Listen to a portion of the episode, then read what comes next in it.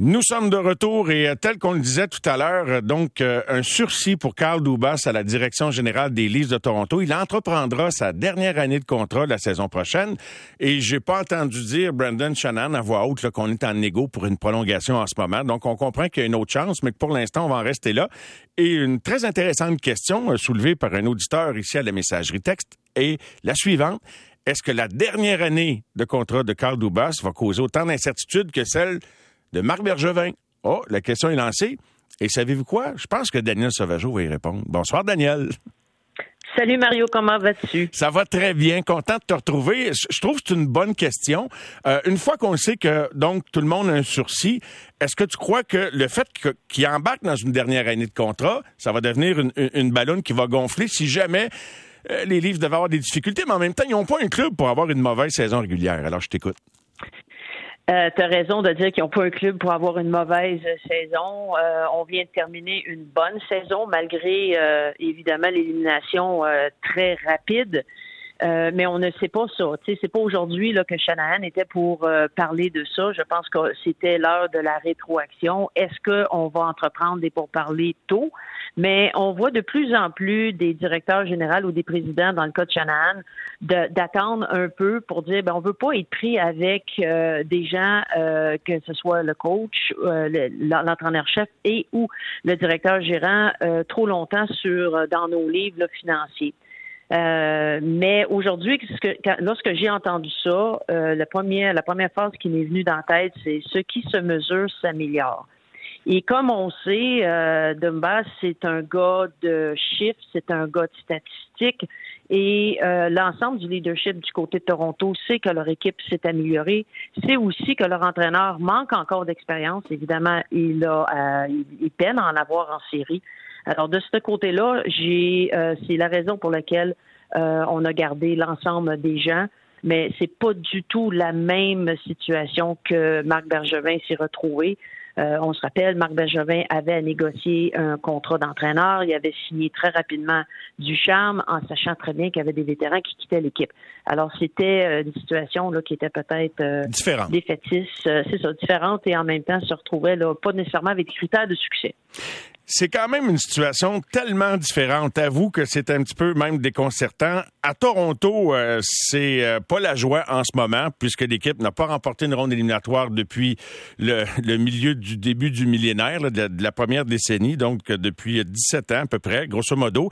Ici, on finit 32e, puis la ville est en liesse. Hein? C'est, avoue que c'est quand même assez spécial. Et donc, analyser le travail des décideurs quand on s'attend à ce que tu gagnes, c'est pas la même analyse.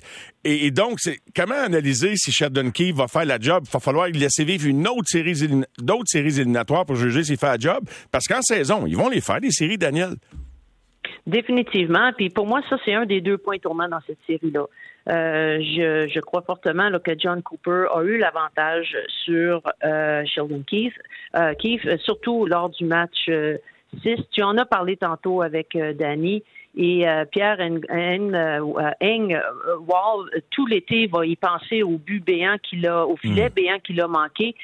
au lieu de faire 4-2, ben on sait, Kucherov, là, en avantage numérique de deux hommes, a porté la, la marque à 3-3, puis par la suite là, a compté dans lors de la prolongation et ensuite Tempa a gagné le, le, septième match. Mais on compte à ce moment-là et on parle de Toronto aujourd'hui en disant enfin, ils ont eu la chance qu'ils avaient besoin. On sait, Mario, que le facteur chance, euh, c'est un facteur qu'on ne contrôle pas, mais qui fait partie des séries. Je te rappelle, le Canadien de Montréal l'année dernière n'eût été de, chance à bien euh, lors de bien euh, de plusieurs matchs on ne serait pas rendu là en finale de la Coupe Stanley. Alors pour moi, ça c'est le premier euh, point tournant, c'est ce but béant manqué par euh, Engwall et euh, ensuite le fait que John Cooper a réussi à jouer pratiquement en fin de match, surtout du sixième match là, à mettre ses joueurs sur la patinoire malgré le fait, surtout en septième match, que Toronto avait l'avantage de la glace. Petite parenthèse pour dire que Kuchera vient de servir toute une passe à Corey Perry et c'est le but, c'est l'égalité 1-1. Fermeture de la parenthèse. Donc, euh, histoire à suivre du côté euh, des, des livres de Toronto. Peut-être un petit mot, et, je suis très, très, je vais de façon ouverte avant de t'amener sur le, le, prochain repêchage, Daniel. Est-ce qu'il y a une autre fin de série, une autre élimination qui t'interpelle ou qui t'a, qui t'a animé là beaucoup de, que ce soit la fin d'une époque possible du côté de, de Pittsburgh, retraite possible pour Patrice Bergeron. J'aimerais t'entendre sur peut-être rapidement sur quelques-uns ou un de ces sujets-là. Oui, Jérémy, euh, ce week-end m'a posé la question là, par rapport à Patrice euh, et euh, je disais que j'y souhaitais presque peut-être d'aller voir ailleurs et de, de, de voir lors de sa carrière de joueur une autre culture, de peut-être aller jouer pour une équipe qui aspire aux grands honneurs. Et j'ai même dit, imagine un gars comme ça avec Toronto. là, tantôt, Danny parlait du troisième trio, peut-être avec un temps de glace qui est diminué, même avec le nombre de glaces diminué. Euh, il a bien mentionné qu'il ne se voyait pas ailleurs qu'à Boston. C'est normal. Boston, la, saison vient de se terminer. Il n'était pas pour dire ça aux journalistes au bilan de fin d'année des Browns. C'était pas le temps. Mais moi, j'ai pas senti qu'il était fermé, Daniel, malgré ce qu'il a dit.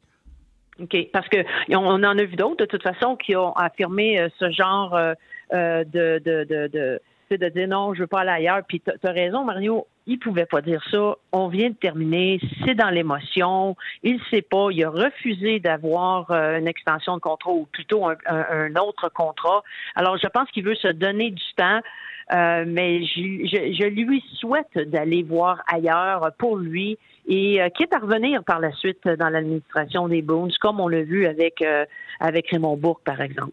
Tu me textais pendant la conversation avec Danny à juste titre au sujet de Claude Giroux, là, puis j'ai levé la tête là-dessus parce que donc Giroux, puis comme je le disais, le, le, fait que les autres n'ont pas joué de match en fin de semaine, moi quand j'anime, je regarde pas les matchs avec autant de détails, évidemment, de façon aussi concentrée. Donc Giroux a eu une bonne première ronde selon toi, Daniel.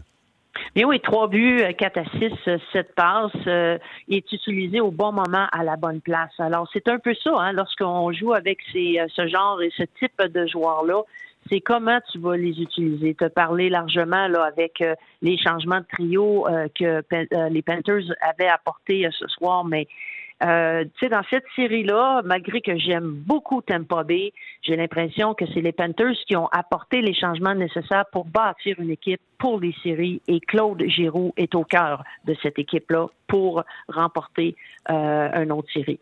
Et euh, j'ai très hâte de voir l'impact qu'aura euh, Anthony Duclair. Mais en tout cas, le fait de l'avoir retiré de l'alignement dans le match 6 dans la série précédente, euh, ça, donne, je sais pas si tu as souvent retiré des, des, filles de tes alignements, Daniel, et tu pouvais prévoir leur réaction. Il en donne toujours un petit peu plus en revenant? Ben, c'est parce qu'à un moment donné, tu dis, ben là, je veux pas y retourner dans les estrades dans un premier temps. Est-ce qu'il était euh, blessé? Ça, c'est des choses qu'on ne sait pas. On a vu la même chose hein, à New York avec euh, Alexis Lafrenière, avec très peu de, euh, de, de minutes de jeu, surtout dans le match numéro 2 et numéro 3. Et ensuite, on l'a vu jouer un bon match, le match 6 notamment. Alors, bien souvent, c'est que tu retires, tu joues un petit peu avec l'émotion, tu veux revenir, tu recadres parce que quand tu deviens trop émotionnel, c'est comme pas assez. Alors, c'est le, type de joueur qui, bien souvent, tu veux recadrer puis de dire, regarde, voici où tu as de l'impact. On va te changer de trio. Moi, je pense que le changement de trio est bénéfice. On l'a vu ce soir. Et euh, bien souvent, ça réveille, mais ça recadre. C'est plutôt de venir recadrer là où les joueurs ou la joueuse, évidemment, a de l'impact. Alors, de revenir sur ce que qu'ils font bien et non de tenter de faire des choses qu'ils devraient ou qu'ils pensent qu'ils devraient faire plutôt. Daniel, une petite question euh, bien vite pour terminer euh, et euh, on pourra développer davantage un autre soir, mais si tu avais à choisir au tout premier rang du prochain repêchage, si tu je sais pas si ça existe talent égal, un ailier, un défenseur, un centre, un power forward, choisis-tu le talent ou tu essaies d'identifier le meilleur joueur là, possible, tout simplement, peu importe la position? Talent égal, ça n'existe pas. Il y a trop de variables. Pour moi, c'est le potentiel. Et qui qui a le potentiel de jouer avec euh, avec de la magie à l'intérieur du cadre que tu veux créer avec ton équipe, à l'intérieur de ton ADN. Alors ça, il y a beaucoup de, de, points subjectifs dans ce que je viens de te dire, mais pour moi, c'est le potentiel. C'est pas nécessairement ce que le joueur jusqu'ici a fait, mais ce que toi tu crois qu'il va faire. Et c'est là l'art du coaching, c'est l'art l'art du recrutement. Alors, je ne serais pas surprise que le Canadien continue d'avoir le courage de nous, le courage, puis en même temps la magie d'une certaine façon de nous surprendre, hein, parce qu'ils ont eu des, ils ont pris des décisions qui nous ont à peu près surpris tout le monde. je ne serais pas surpris que Shane, Shane Wright ne soit pas choisi numéro un par le Canadien. Ben Daniel, merci beaucoup, toujours agréable. On se reparle plus tard cette semaine si tu le veux bien. Bonne fin de soirée. Ben oui. Merci, salut tout le monde. Merci, bye bye. On revient avec Philo. Jérémy Filosa dans un instant. André Tourigny après les nouvelles de 9h également.